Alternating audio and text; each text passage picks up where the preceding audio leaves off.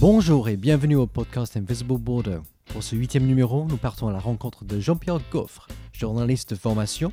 Jean-Pierre s'est construit un parcours atypique et éclectique au fil des années dans les médias, dans les maisons d'édition et sur les planches. Auteur, comédien, metteur en scène et chroniqueur, sa voix est devenue l'une des plus reconnaissables du département de la Gironde, grâce notamment à ses interventions tous les jours dans la matinale de France Bleu Gironde. Et ce sont les coulisses de cet exercice quotidien qui sert de point de départ de notre entretien. Jean-Pierre, quel est donc le processus de création qui précède la prise d'antenne à 8h15 Alors la chronique sur France Bleu Gironde est effectivement un produit frais, c'est-à-dire que c'est vraiment écrit le matin euh, avant, avant la chronique. J'en écris de temps en temps la veille pour des raisons d'organisation personnelle, mais c'est quand même plutôt très rare. La, quasi-totalité, on va dire 90 ou 95% des chroniques sont écrites le matin même. Alors ça veut dire que bah, ça commence par euh, euh, un lever, euh, un réveil un petit peu tôt, bien sûr, pas, très tôt non plus. Hein. disons que je me réveille vers voilà 5h30 à peu près. une petite douche pour se remettre les idées en place et je file à la radio. Donc j'arrive sur les coups de 6h15, 6h30. Là, ça va assez vite. En fait, c'est la, découverte. Enfin, non pas la découverte, parce qu'on est en permanence. Je suis en permanence à, l'écoute de l'actu, on va dire. Donc, je, me plonge dans, Sud-Ouest, ou plutôt dans son édition numérique, euh, pour me faire une petite idée de ce, qui a pu se passer la nuit, quels sont les sujets que, Sud-Ouest met en avant, quels sont les sujets aussi qui sont mis en avant par les journaux de la radio, puisque pour essayer de coller un petit peu plus à, à ce, que, à ce que fait la la radio, à ce que fait France Bleu. Euh, disons qu'en une petite demi-heure, j'ai fait mon choix. Il n'y a, pas de règle, hein. c'est euh, où le sujet dont on parle euh, localement. Ça peut être, si localement il n'y a rien, alors ça peut être un sujet très anecdotique même, voilà. ça peut être un sujet relativement important, ça peut être un sujet qui n'a rien à voir avec la région ou la ville ou le département, mais que je m'arrangerai pour ramener quand même au local, puisque ça fait partie du cahier des charges. On est sur France Bleu Gironde. L'idée, c'est que c'est une chronique qu'à la limite, on ne pourrait écouter ou comprendre que sur France Bleu Gironde. Si elle passe sur une autre euh, station du réseau France Bleu en Alsace, en Bretagne, c'est pas tout à fait pareil parce que les, références forcément locales ne sont plus les mêmes. Voilà, et puis une fois que j'ai choisi mon sujet, eh bien euh, l'écriture démarre. Euh, généralement, il me faut. Donc, c'est une chronique qui fait. Alors, qui, est, qui était un peu à géométrie variable parce que ça dépend aussi des, des impératifs de la radio. Je suis longtemps resté sur un format de 3 minutes 30, 4 minutes. Là, à la rentrée, on m'a demandé de raccourcir, de raccourcir un petit peu pour des raisons, euh, euh, effectivement, de, de grille. Euh. donc, je suis plutôt sur 2 minutes 30, 3 minutes. il, faut, il me faut une grosse demi-heure, 30-35 minutes pour l'écrire. Et j'aime bien terminer en avance. Après, c'est un petit peu de détente, bon, relecture bien sûr, correction, impression du, texte. Et puis après, je sais que j'ai facilement une 25, une 20-25 minutes de, de, détente. Je déteste arriver euh, à la bourre, à l'antenne. Euh, voilà, c'est comme ça.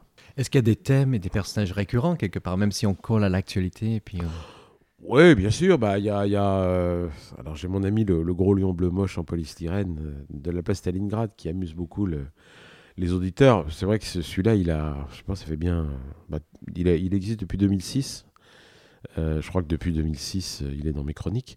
Mais euh, alors au début, les gens me disent ouais, vraiment, vous l'aimez pas. Mais si, finalement, moi je, ça devient, c'est un, un, un, gimmick quoi. C'est vraiment, c'est le comique de répétition qui est un truc qui fonctionne toujours très bien. donc il y a lui, mais il n'y a pas, y a pas, y a pas que lui. Hein. Après, il y a des les personnages, euh, les, personnages euh, qui font la vie euh, de la, de la cité, souvent les politiques, oui, c'est vrai. Et les thèmes, on peut pas dire qu'il y ait vraiment de thèmes récurrents. Moi, c'est l'actualité qui me, qui me guide. Hein. Alors, c'est sûr que bon, on aime bien s'amuser des malheurs des Girondins de Bordeaux, on aime bien s'amuser des malheurs en ce moment du pont Simone Veil qui, qui, sort, qui sort pas, qui s'arrête, qui repart. Enfin bon, c'est chronique aussi. Bon, c'est aussi le c'est l'air du temps et puis aussi c'est euh, on, sait très bien qu'on aime bien les, trains qui n'arrivent pas à l'heure hein, donc euh, euh, quelque chose qui, qui, décode un peu dans le système ça peut devenir facilement un thème récurrent bien sûr est-ce qu'il y a des jours où c'est plus dur que d'autres?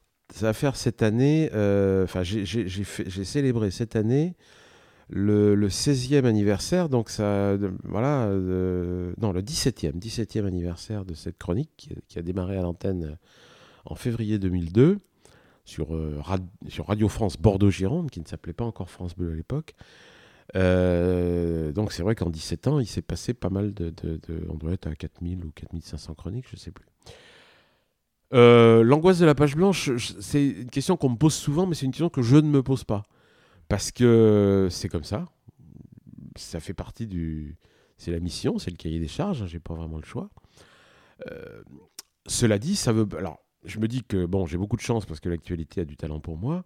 Et que certains jours, euh, oui, je reconnais que elle en a un peu moins, cette actualité. Il n'y a pas de sujet fort qui émerge, quoi, qui s'impose véritablement. Donc dans ce cas, bah, on en choisit un quand même. Et puis, euh, on, fait le job, comme on dit.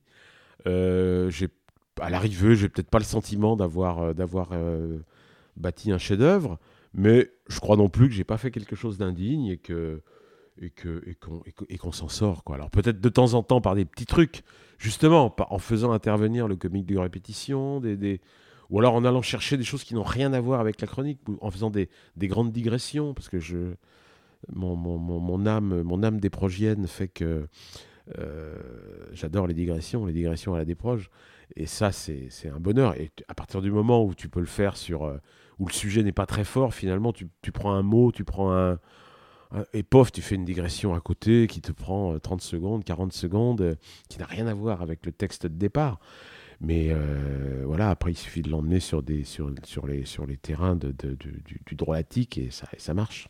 Est-ce qu'en face, les invités sont toujours de bons clients ou est-ce qu'il y a parfois quelques petits moments de solitude quand Alors, quand, quand j'ai. Bon, c'est pas très souvent parce que, bon, il y, a des- y a des invités, c'est essentiellement des invités politiques euh, ou des invités euh, qui sont dans l'actualité, dans lesquels. on- où effectivement, là, dans ce cas-là, je- la chronique euh, cible directement l'activité, le, terrain d'activité de, l'invité.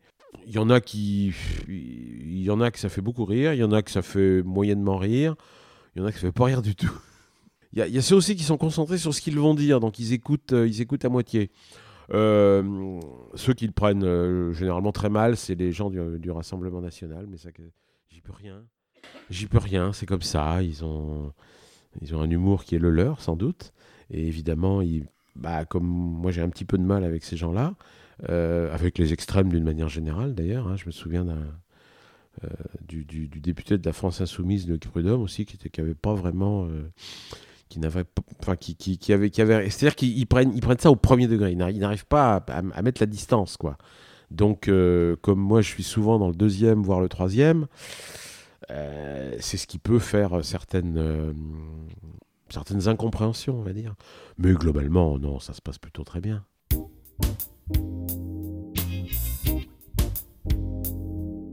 Ta dernière réalisation est un one-man show autour du vin. Oui. Les monologues du vin. Oui. Donc pour employer un, un anglicisme, Hmm. je pense que j'ai le droit. tu as le droit Quel est le pitch de ce spectacle?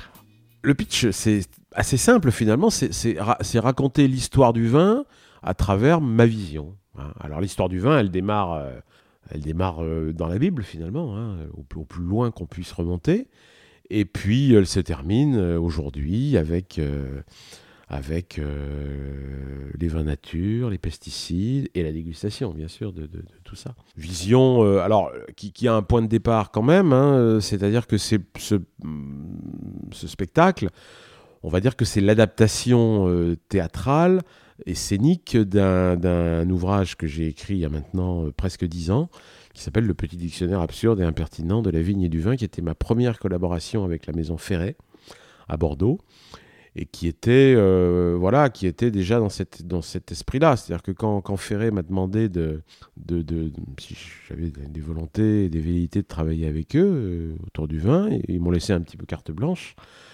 Donc j'ai dit, moi je veux bien, mais mon, ma tendance naturelle va plutôt vers l'humour. Donc euh, peut-être un jour je pourrais faire un ouvrage extrêmement sérieux sur le vin, ou une monographie de château, ou je ne sais quoi, ou un- une biographie de personnage, peu- importe. Mais j'ai envie plutôt d'attaquer sur quelque chose euh, qui m'est familier, sur un terrain qui m'est familier, qui est celui de l'humour. Et donc je leur ai proposé, euh, comme ça, justement en test, une dizaine de définitions, un, peu, un, peu, un peu barrées, un peu déjantées, Et ils ont dit tout de suite oui. Enfin, Bruno Boidron, qui est le directeur des éditions Ferré, m'a dit mais oui, banco tout de suite. Et euh, donc ce dictionnaire euh, marche plutôt très bien, puisque là, on est en train de faire la quatrième réédition. Euh, il y a eu trois, trois éditions complètement, complètement épuisées, donc on doit en être à, je sais pas, aucun, entre 15, 16, 17 000 exemplaires vendus. Et donc j'en suis, j'en suis très, très, très, très content. Et il y a longtemps que je voulais faire l'adaptation scénique de ce dictionnaire. Je me disais que ça pourrait faire effectivement un texte de scène intéressant. Et donc j'ai travaillé dessus pendant euh, printemps, printemps 2018, euh, en prenant un peu les. J'ai repris le dictionnaire, j'ai pris le dictionnaire, il y a quelque chose comme 150 définitions à peu près. Donc j'en ai pris 25 euh, ou 30, enfin qui me paraissaient les plus intéressantes, les plus marquantes, les plus ce que moi je trouvais les plus drôles. Et donc je, les ai, voilà, je les ai dispatchés un peu dans le, dans, comme, comme ça sur, sur, sur ma table sur mon bureau. Et puis je me dis, voilà, bah, après, on va, on va construire, faire une, des textes de liaison autour de ça. Et ça donne, euh, ça donne ce spectacle. Euh, euh, voilà, où je, où je, pars, je pars effectivement de, des origines du vin, hein, que moi je fais, je fais remonter à la Bible, à Dieu, enfin, parce que ça me permet de dire aussi des choses sur, sur ça, sur la religion, sur plein de choses. Parce que le vin, finalement, c'est un fil conducteur, mais c'est aussi un prétexte pour parler de plein d'autres choses dans ce spectacle, on parle de politique, on parle d'environnement, on parle, euh, on parle de la région, on parle d'économie, on parle de, oui, un peu de spiritualité, voilà. Enfin, c'est, on met toujours beaucoup de soi dans un spectacle comme ça. Voilà. Est-ce que c'est un spectacle évolutif? Est-ce que c'est un spectacle qui peut s'exporter également au-delà de Bordeaux? Évolutif, bien évidemment. Euh, moi, j'intègre régulièrement au fil des semaines et des mois et des représentations. Donc, parce que c'est mon ADN journalistique, il ne faut pas oublier que moi, je viens du journalisme. J'ai, quand même euh, détenu une carte de presse pendant plus de 35 ans.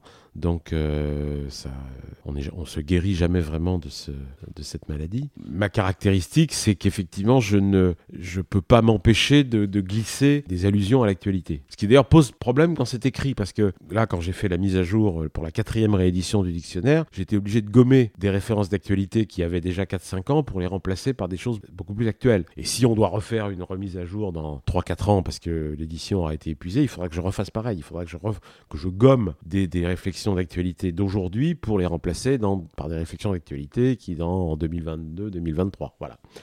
Donc euh, c'est évolutif dans ce sens-là, parce qu'il y a des sujets nouveaux qui apparaissent. Par exemple, c'est vrai que quand, je l'ai écrit, par rapport à la version écrite, hein, par rapport à la version du dictionnaire, quand j'ai écrit le spectacle, c'est vrai que la partie pesticides dans le, dictionnaire écrit était moins développée que ce qu'elle est aujourd'hui, hein, dans la nouvelle version ou dans la version théâtre. Les références à l'actualité euh, se, modifient, également. Et quant au fait de, de vouloir l'exporter, bah, il est évident qu'on a la chance d'être dans un pays, euh, dans le pays au monde où il y a sans doute le plus de régions de viticoles différentes, marquées avec des caractères extrêmement marqués. Donc il est clair que moi, mon, ambition, euh, notre ambition, c'est vraiment de l'exporter dans le maximum de régions viticoles, avec peut-être effectivement une adaptation, parce que là, euh, je parle beaucoup de Bordeaux et de ses vins, mais pas que. Hein.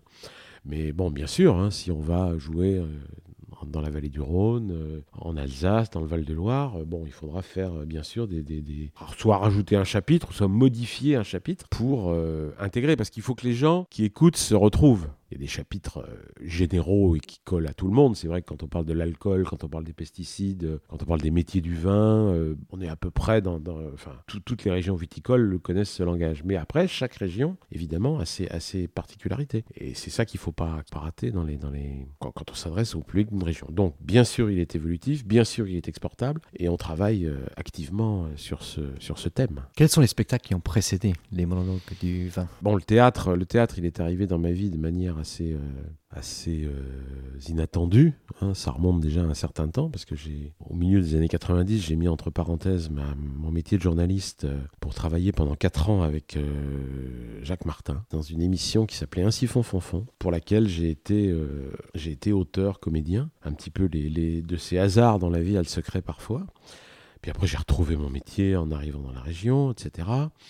Et euh, alors l'écriture théâtrale, pour moi, elle a, démarré euh, de manière un peu, bizarre et particulière. Là aussi, c'est une rencontre avec un comédien bordelais bien connu qui s'appelle Eric Sanson. J'avais rencontré euh, alors qu'il faisait déjà lui un spectacle sur le vin. Et ce type que je ne connaissais pas, mais qui était, qui est assez fou, enfin qui est complètement barré même, on peut le dire, m'expliquait qu'il m'écoutait régulièrement à la radio, sur France Info à l'époque et sur France Bleu. Et donc il m'a demandé, comme ça, là, de but en blanc, de lui écrire quelque chose. Alors moi, je, lui, ai expliqué, que euh, moi, j'étais plutôt un sprinter, hein, c'est-à-dire un, mec de chronique, 2, 3, 4 minutes, mais que pour moi, l'écriture d'un spectacle m'apparaissait plutôt comme un marathon et que c'est difficile de passer du statut de sprinter au statut de marathonien. Et puis bon, j'ai réfléchi un peu, je me suis dit, après tout, il n'y a que les imbéciles qui changent pas d'avis, et puis euh, si, si tu sais pas, finalement, si tu n'as jamais essayé, tu peux pas savoir si c'est fait pour toi ou pas. Donc je me suis mis, j'ai vu, le- personnage, il m'avait laissé là encore totalement blanche, et je lui ai écrit finalement un spectacle pour que ça colle à lui. Et euh, c'est un spectacle qui était donc un,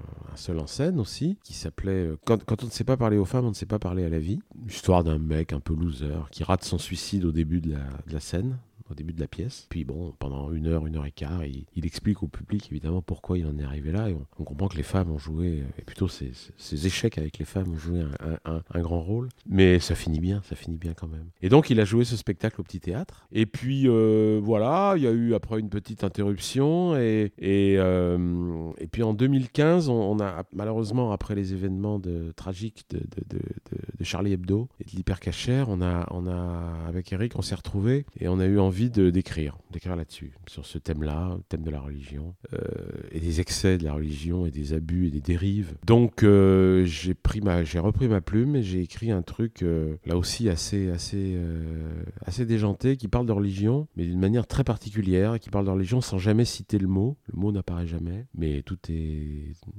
transparent, j'allais dire. Ça s'appelle Et l'homme créa Dieu. Ça se situe à la préhistoire, et c'est l'histoire de deux branques, de, de- une espèce de, de Laurel et de la préhistoire qui, sans le vouloir, invente, invente le monothéisme. J'avais mis en sous-titre sur le, sur le résumé de la pièce quand Pierre Dac et les Monty Python revisitent Théard de Chardin. C'est vrai que c'est un petit peu particulier. Donc il y a eu ça, et puis après, euh, qu'on a joué, donc alors là, tous les deux, euh, avec Eric Sanson au Petit Théâtre, et, dans d'autres lieux, bien évidemment. Et puis après, euh, la, pièce suivante, bon, il fallait que je continue, et l'actualité, ben, c'était l'actualité des élections présidentielles. Donc j'ai écrit quelque chose qui s'appelle Le Candidat, sur lequel je me suis beaucoup, beaucoup amusé, que j'ai joué avec un camarade à moi qui s'appelle François Guillaume Tuduiro. Et là aussi, c'est, ça se passe. euh, c'est l'histoire d'un candidat malheureux à la, enfin malheureux, favori à la présidence de la République. On est en 2030 ou 40, c'est dans ces eaux-là. C'est un politique de l'avenir, mais qui ressemble quand même étrangement au politique de l'ancien monde, hein, parce qu'il a vraiment, euh, il a gardé quand même quelques vieux, vieux, vieux réflexes de l'ancien monde. Et euh, il lui arrive, bon. Des, vrais malheurs. Il est victime d'un gros accident de la route euh, entre les deux tours de la présidentielle. Et là, il se retrouve euh, dans l'antichambre du purgatoire face à un fonctionnaire céleste qui est censé euh, passer sa, vie en revue pour voir si son dossier sera au final expédié en enfer ou au paradis. Donc c'est évidemment c'est un prétexte là encore pendant une heure et demie pour passer la, politique un petit peu à la moulinette.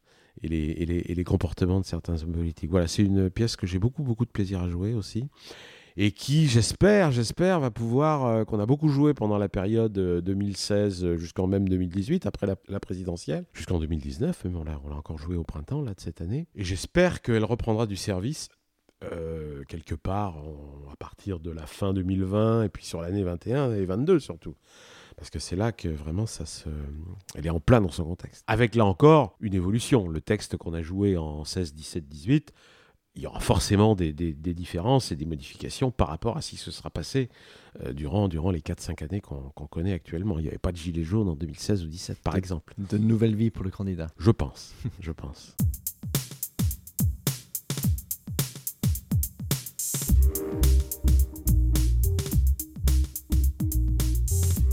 Tu diriges la collection, on en parlait tout à l'heure, collection des petits dictionnaires absurdes et impertinents. Donc il y a eu des, euh, des éditions sur euh, la politique, le, football, la gastronomie La également. gastronomie, alors ça c'est ce que j'ai écrit, puis après il y a eu tout un tas d'autres euh, ouvrages écrits par d'autres auteurs. On a fait l'école, la médecine, l'économie et la finance, le cheval, etc. etc. Ce sont des sujets que, que tu aimes bien et qui aiment bien châtient bien. C'est- le cas donc du foot aussi. Alors le foot, oui, c'est particulier. Le foot, bah, je l'avais écrit pour, en prévision de la Coupe du Monde de, de- de 2018. Bah, le foot, moi je suis un ancien, moi je suis de la génération qui a vibré avec, euh, avec Saint-Etienne, par exemple, la grande épopée de Saint-Etienne et, des poteaux carrés de, Glasgow. Moi j'ai adoré le foot, hein, j'ai adoré le foot, et puis insensiblement, euh, moi j'adorais le foot et le rugby. Moi j'avais un père qui était, qui était les deux, mon père avait beaucoup, beaucoup joué au rugby, donc j'ai, enfin, foot, rugby, puis sport en général, je joue au basket, enfin bon. Mais euh, au, j'avoue, j'avoue vraiment qu'au fil des années, c'est, et ce dictionnaire on est sans doute l'illustration, c'est le, le produit d'un amoureux déçu et très très déçu parce qu'est devenu euh, ce sport, pas tellement dans son esthétique, euh, on reste euh, et on voit des choses encore formidables sur un terrain, mais dans tout ce qu'il y a autour, quoi. C'est-à-dire bien évidemment l'argent, bien, bien évidemment ce que sont devenus les joueurs, leur manière d'être. Euh, la, la, manière de se comporter sur et en dehors du terrain, euh, les grenouillages d'agents, euh, les grenouillages des fédérations qui sont devenus aussi des, machines à laver de l'argent sale. Bon, c'est-à-dire que cette introduction de, de, de l'argent massif dans le foot à partir du milieu des années 90, on va dire, pour moi a été vraiment le signe de, de, la fin de cet amour. Quoi. Et aujourd'hui, je regarde quasiment plus un match de foot. J'ai beaucoup de mal. En revanche, bon, je suis resté très rude il ne faudrait pas que le rugby, qui aussi évolue suivent cette, cette dérive, parce que là, ce serait absolument terrible. Pour reprendre l'image du, sprint et du marathon, quel est le rythme d'écriture de, sur ces lions-là? Est-ce que c'est quelque chose qui se fait en, fil rouge, de longues séances de rédaction? Comment ça se passe en coulisses? Non, je me, je me cale généralement. Je sais que généralement, j'ai à peu près six mois pour, pour écrire un, un dico entre le moment où, où l'idée euh, sort et le moment où il faudra rendre la copie. Alors, c'est extrêmement variable. Hein. C'est très extrêmement variable. Comme moi, je suis quelqu'un qui peut être. Euh, je peux passer de l'hyperactif à l'hyper contemplatif. Euh, il y a des moments, bon, je me dis, bah, il y a des moments, il faut que je m'y mette. Hein, donc euh, voilà, je vais écrire 10-15 euh, définitions d'affilée dans une journée. Puis après, je vais laisser le truc pendant, pendant 3 semaines, un mois. Puis je m'y remets. J'ai quand même le, défaut du mec de radio. C'est-à-dire, à la radio, tu sais que tu seras à l'heure. C'est un, une chronique, un journal, le journal à 8h, il n'est pas à 8h05. Donc c'est-à-dire que le journaliste qui fait son journal de 8h, et j'en ai fait beaucoup dans une autre vie, forcément, il doit terminer à l'heure. c'est impossible qu'il soit en retard. Donc une remise de c'est pareil. On me dit, euh, voilà, le texte est là le 31 août à midi. Mon commanditaire ne doit avoir aucune angoisse. Il sait que le 31 août à midi au plus tard, le texte sera là. Après, l'organisation, c'est la mienne. Euh, moi, je m'organise comme je veux euh, et quand je veux. Et donc, je reconnais que très souvent, je me laisse un petit peu avoir par le temps et que durant les 15 ou 3 dernières, 15 jours, 3 dernières semaines, j'ai tendance à, accélérer un petit peu. Peut-être que 15 jours ou 3, semaines avant, il n'y a que 20% qui est écrit. Et puis le reste, mais, mais ça va, ça va toujours. Quid de l'avenir de cette collection? Pour la collection, bah, on peut dire que son, son avenir, malheureusement, est derrière elle, parce qu'il y a eu un certain nombre d'événements qui se sont passés aux éditions Ferré. Il y a eu un double rachat par deux, deux hommes d'affaires. Enfin, le premier, euh, ça a vraiment fait long feu. Euh, il est resté propriétaire pendant un an et demi, à peu près deux ans et demi, mais sans, sans rien faire de particulier. Donc, il y a eu beaucoup de... Il y a eu un titre en suspens, par exemple, qui a été écrit sur les médias, mais qui n'est jamais sorti et qui ne sortira jamais, pour des raisons qui ne m'appartiennent pas de, juger ou des... Bah, il a décidé de faire autre chose euh, euh, dans une espèce de, de, de multi-activité d'entreprise. Il a, il a racheté Ferret, mais il l'a complètement délaissé. Voilà, pour, pour, faire très simple. Et donc à tel point qu'au bout d'un certain temps, bah, il a compris qu'il s'était un petit peu fourvoyé. Donc il a revendu Ferret à un nouvel homme d'affaires qui est quelqu'un de beaucoup plus euh, carré beaucoup plus sérieux, on va dire, mais qui rapidement m'a fait comprendre que la collection, ne, il souhaitait pas la poursuivre parce que euh, les, les, hein, les résultats des titres étaient trop inégaux. Il y avait des choses qui marchaient très bien, comme le vin, comme Bordeaux et la Gironde, et que d'autres, bon, étaient, euh, mettaient trop de temps à, à trouver leur point d'équilibre. Donc dans ces cas-là, il m'a dit on va pas, on va pas poursuivre la collection, ce que, ce que, ce que je peux comprendre. En revanche, les titres qui fonctionnent seront toujours réédités quoi qu'il arrive. Donc c'est pour ça que là je suis dans la, dans la, la, mise à jour de, de, de, la vigne et du vin, qui paraîtra euh, court fin, fin octobre, début novembre, pour être en place pour les comme cadeau idéal pour les fêtes de fin d'année. Voilà, donc effectivement on peut dire que... Alors c'est dommage, c'est dommage, moi personnellement je regrette, parce que après il faudrait peut-être effectivement trouver un autre éditeur, mais enfin au moment où ça allait très mal hein, avec, euh, avec Ferré, j'avais commencé à chercher sur des éditeurs parisiens, j'ai eu trois ou quatre contacts qui tous euh, m'ont dit non. Euh, voilà, parce que toujours pareil, hein, ça rentre pas dans leur politique éditoriale. Enfin, après, on peut toujours trouver. Mais il n'est pas interdit que je finisse par trouver un jour un, éditeur euh, national, peut-être, qui puisse être intéressé par reprendre les titres et puis continuer à développer. Voilà, on verra bien.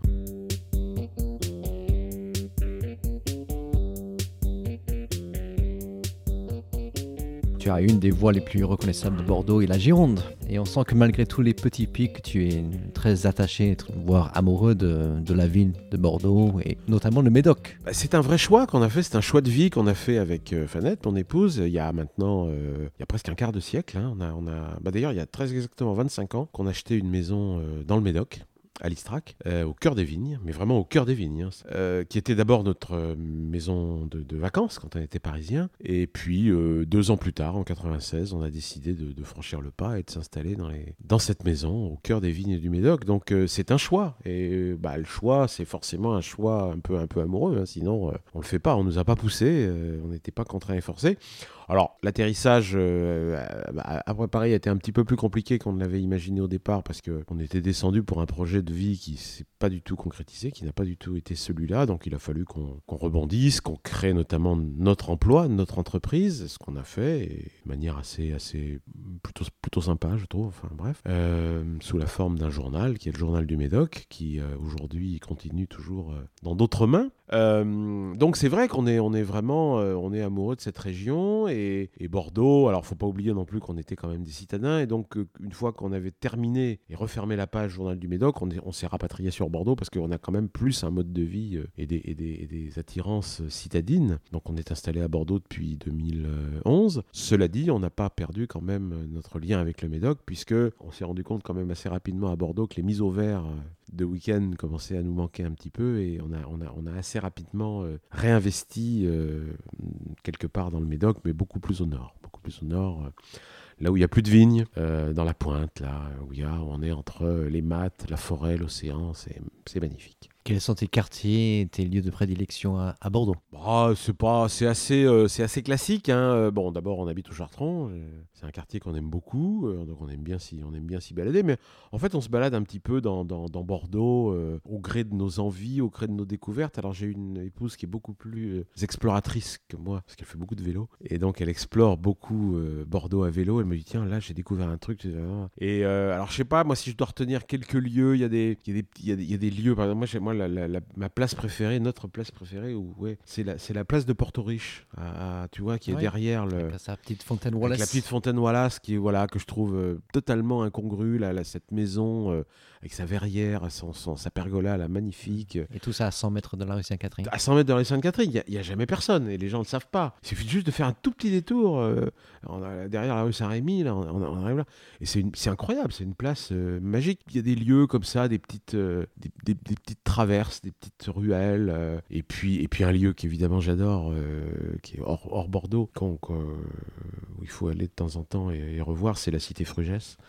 Euh, la cité Frugès à Pessac parce que parce qu'on est des on est des accros aussi de l'architecture contemporaine et donc euh, C'est un cas d'école. euh, le Corbusier, c'est quand même, euh, on aime, on n'aime pas, mais il a quand même, euh, il y a presque 100 ans, il a, il a toujours inventé ou réinventé, mais je veux dire que les maisons Frugès sont aujourd'hui d'un modernisme incroyable. On a, on a, voilà. Donc ça, ça, ça fait partie des lieux qu'on aime bien. Et puis aussi, aussi, euh, bah, aussi, aussi la rive droite quand même, à ne pas, à pas négliger. Moi, je travaille rive droite euh, euh, à France Bleu Gironde, mais bon, je sais pas, la balade du parc aux Angéliques, tout ça, c'est quand même des trucs assez, assez chouettes, oui. Jean-Pierre, j'ai une annonce euh, assez terrible. C'est Oui. ta dernière nuit sur Terre. Oh, il en faut une. Ton ultime dîner. Oui. Quel plat, quel vin On peut aller plus loin. Quel invité politique et puis quelle équipe de foot euh, On à peut- visionner en même temps Invité politique, aucun. Alors, je- tout de suite.